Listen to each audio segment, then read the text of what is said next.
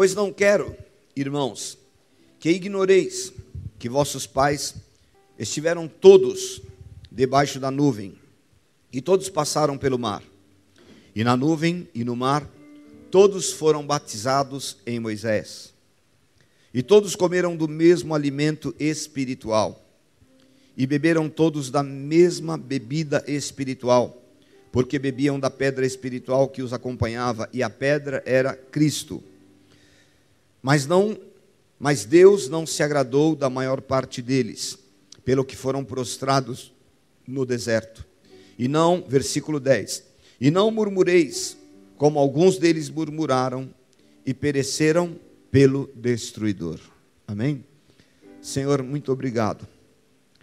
Porque pelo teu espírito, Senhor, nós somos a cada dia instruídos e pela tua palavra nós somos limpos. E eu quero te agradecer, Senhor que aqueles que nos ouvem possam igualmente, Senhor, ser restaurados. Eu repreendo agora o roubo de mente, o cansaço físico.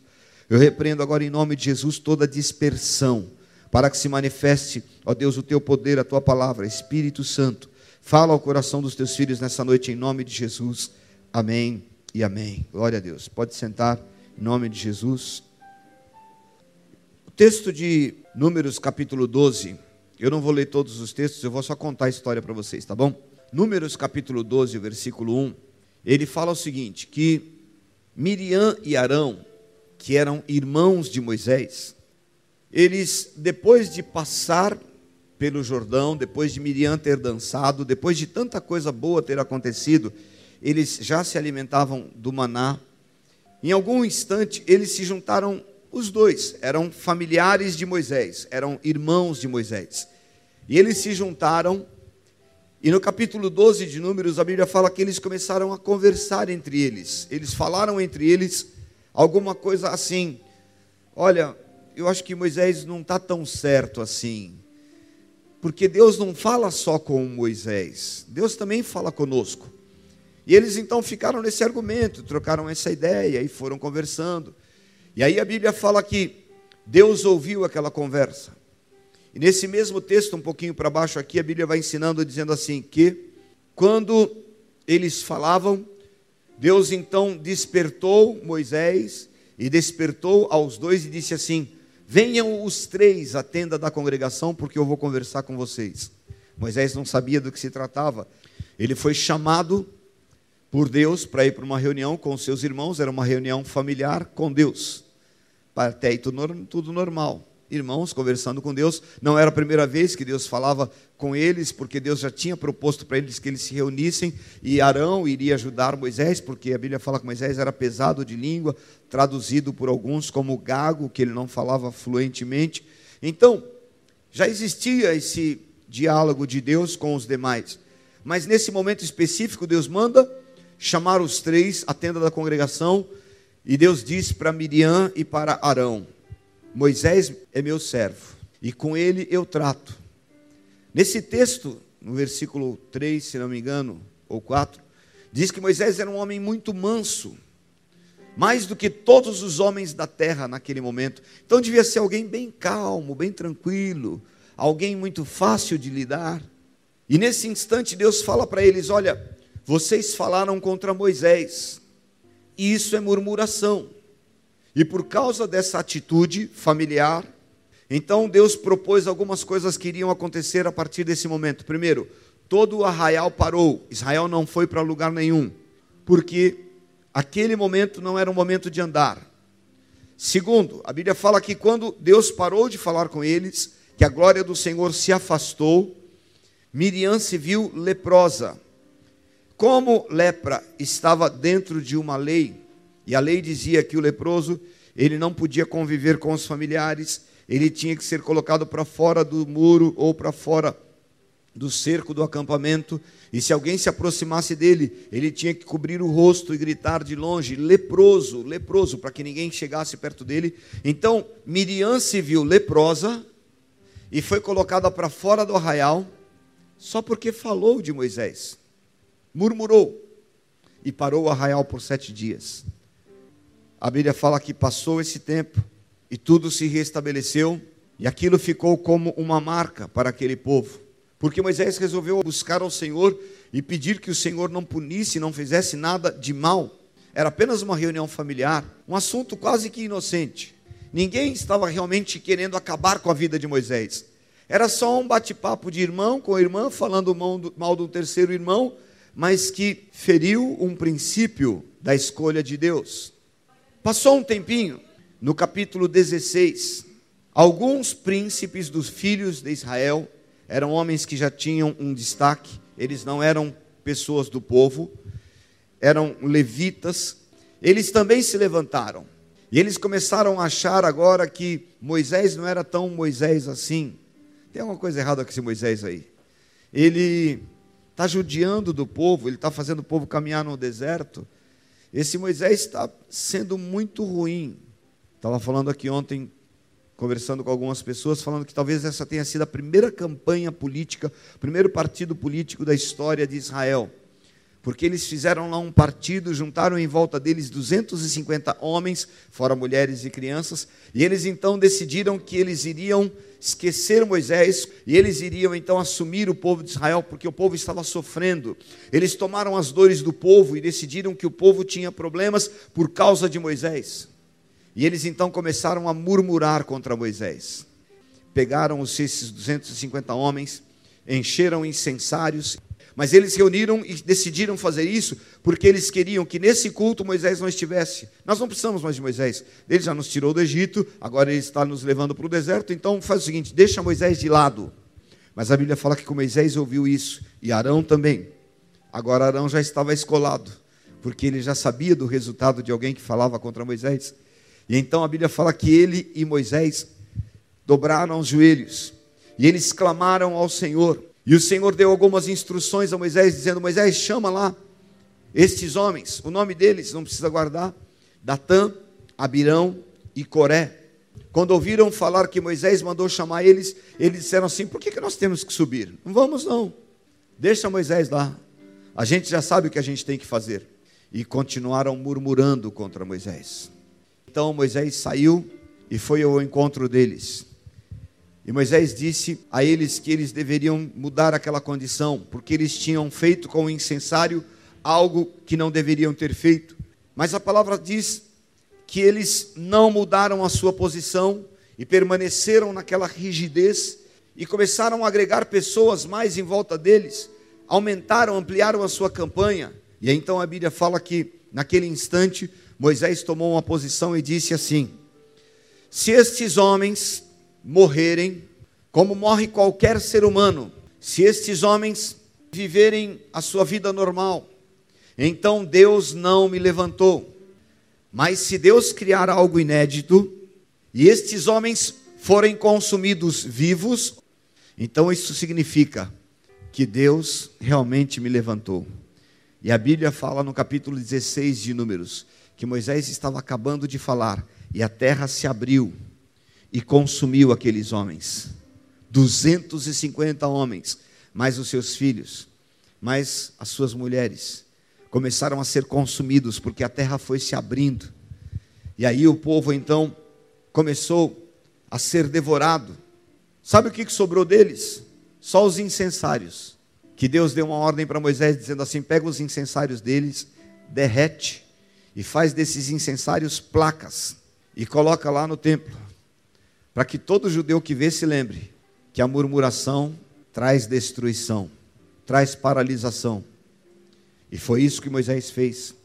Mas irmãos, é interessante porque essa murmuração que começou apenas num casal, começou apenas em duas pessoas que eram próximas de Moisés, estavam ali do lado dele, guarde isso e entenda essa palavra.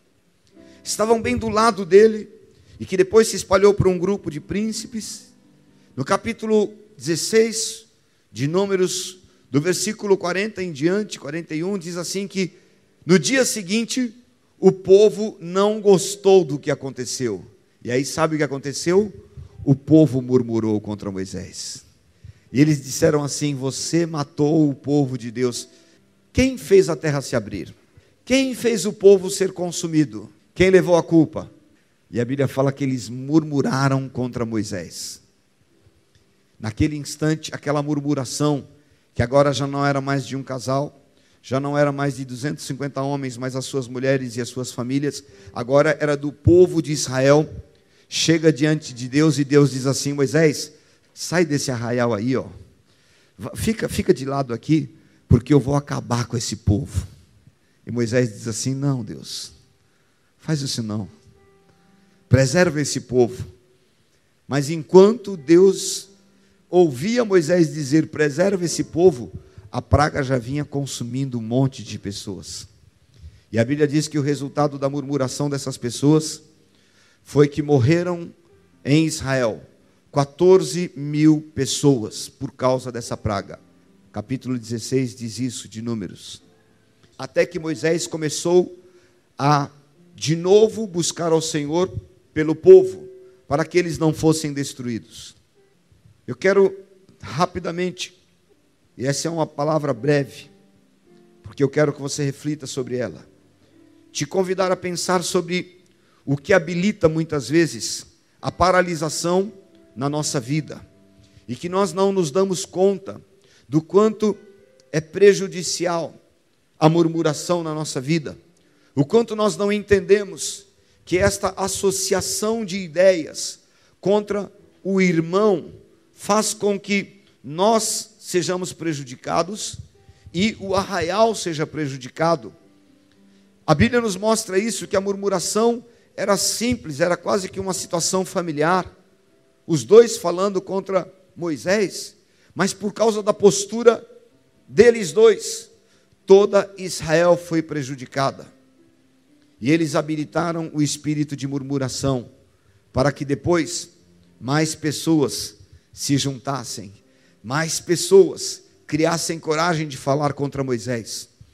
Nós temos que ter um zelo muito grande nos dias de hoje, irmãos, porque a igreja, a cada dia mais, tem se tornado um ambiente de pessoas que têm cultura, que cada dia mais vão ampliando o seu nível de conhecimento.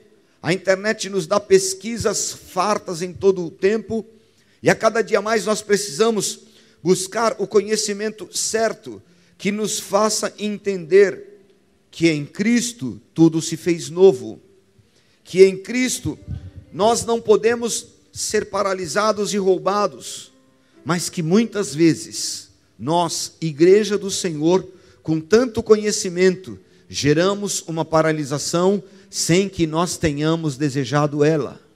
Eu não imagino que Miriam e Arão tenham se reunido e eles falaram assim: ó, vamos parar o povo todo. Eles comentaram algo, imaginando que Deus era com eles. Eu também não imagino que eles queriam habilitar homens, príncipes, e eles não desejaram a morte de ninguém. Eles não queriam que Datã, Abirão e Coré, junto com os 250 homens, morressem naquela situação. Mas o resultado desta habilitação do espírito da murmuração fez com que todo um povo sofresse, porque eles começaram a semear no coração daquelas pessoas a dúvida. E a dúvida é uma das principais armas de Satanás para o dia de hoje.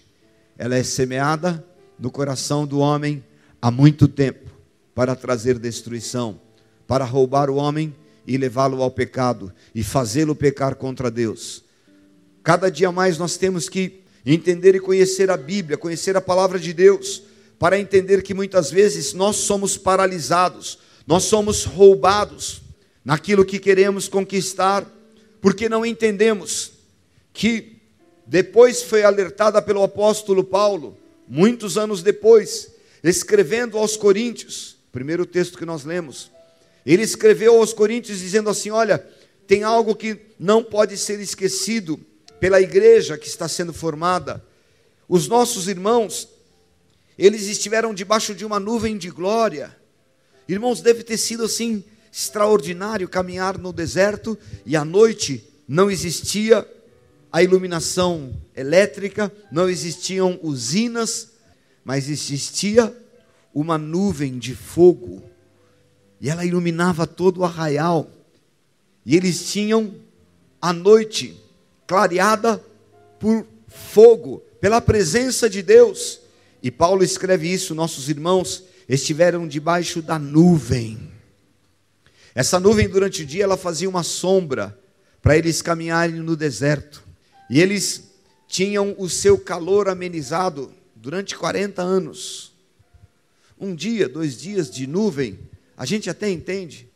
Mas 40 anos, a mesma nuvem cobrindo aquele povo, sem trabalhar durante 40 anos, todos os dias, não faltou alimento. Eles viviam do milagre.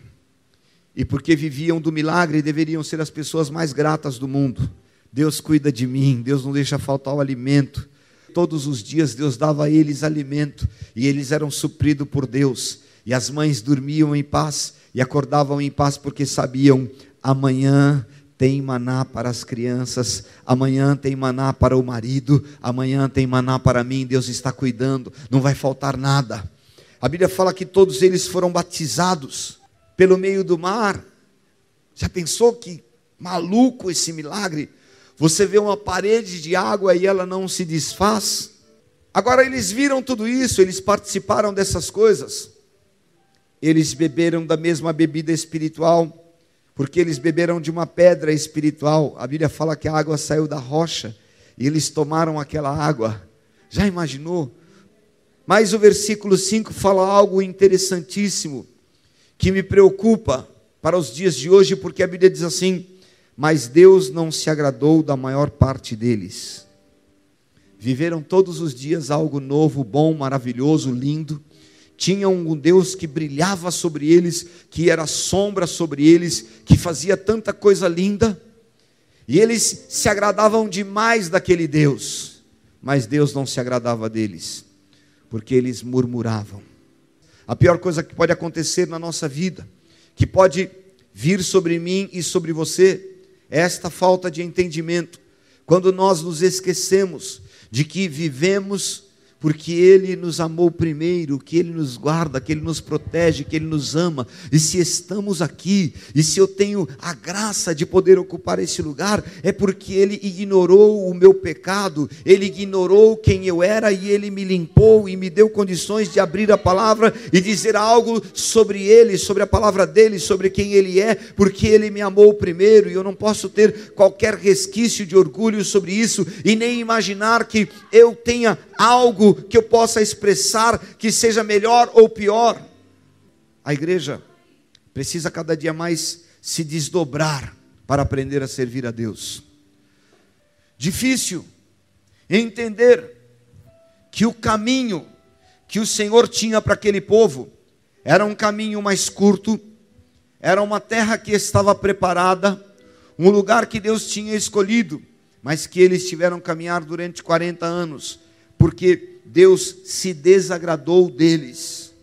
E eu preciso todos os dias pensar sobre isso, porque a palavra diz assim: agrada-te do Senhor, e Ele satisfará o desejo do teu coração. E muitas vezes, algumas coisas deixam de acontecer, e nós ficamos tristes, nós ficamos paralisados, não porque nós temos a proposta de entristecê-lo, não porque nós queremos efetivamente causar qualquer paralisia na nossa vida, mas talvez porque não fomos advertidos, porque não lemos a palavra, ou porque ninguém nos contou, não nos abriu a Bíblia para dizer assim, querido, tome cuidado com estas coisas, porque elas habilitam paralisação. Mas alguém pode dizer para você, mas Deus é amor, e nós vivemos no tempo da graça, a terra não vai se abrir. É provável que a terra não abra para te consumir, mas não se esqueça que Ananias e Safira, foram consumidos de morte no tempo da graça, porque eles foram irreverentes com aquilo que é santo. O salmista diz assim que o meditar do meu coração e as palavras dos meus lábios sejam agradáveis diante de Deus. O resultado na vida destes homens foi que eles habilitaram o destruidor que os paralisou e os fez cair no deserto e é hora então de voltar e reconhecer e buscar ao Senhor e dizer: Senhor, limpa o meu coração.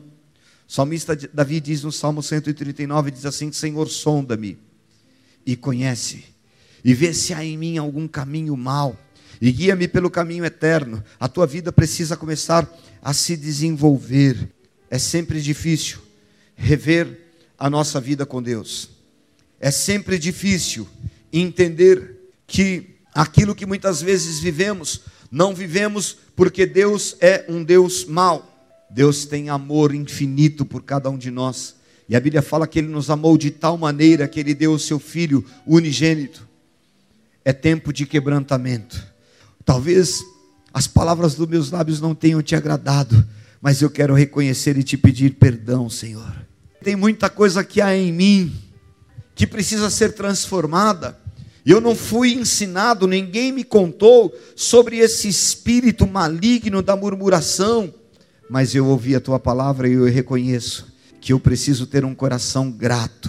Obrigado, Senhor, pelo dia de milagre. Obrigado pelas provações. Eu te agradeço porque o Senhor nunca deixou de ser Deus na minha vida. Eu quero entrar na terra da minha promessa. Quando a Bíblia fala de coração quebrantado, a Bíblia nos leva a pensar que existem corações duros. E a grande maioria das pessoas que morrem no deserto, que desistem, é por causa da dureza do coração. E a cada dia, o diabo leva essas pessoas a entenderem que não precisam de uma orientação e que vivem bem sem a congregação. Deus quer que nós sejamos todos os dias limpos dos conceitos do deserto, porque o deserto é cruel, porque o deserto é inóspito, porque o deserto é lugar de tratamento, porque o deserto é lugar que Deus nos leva talvez para sermos formados, mas o deserto não é a nossa morada. O Senhor quer nos tirar desses ambientes e nos levar a estar no lugar que Ele deseja para a nossa vida. Ele é um Deus misericordioso. Hoje Deus te chamou à congregação para te dizer que Ele não quer nenhuma lepra cuidando da tua vida, porque Ele já cuida. Que Ele não quer que a terra te consuma Consuma os teus dias, consuma os teus bens, consuma teu dinheiro, consuma a tua saúde, consuma tudo que você tem, os teus projetos, e você fique absolutamente sem sonhar. Deus quer dar a você um lugar de paz. Deus quer fazer a tua vida ser transformada. E se isso não puder acontecer pela pregação da palavra, pelo conhecimento e entendimento da palavra de Deus, de nenhuma outra forma isso poderá acontecer porque nós somos limpos pela palavra, diz João capítulo 17. Eu quero pedir a você, em nome de Jesus, que feche os teus olhos por um instante.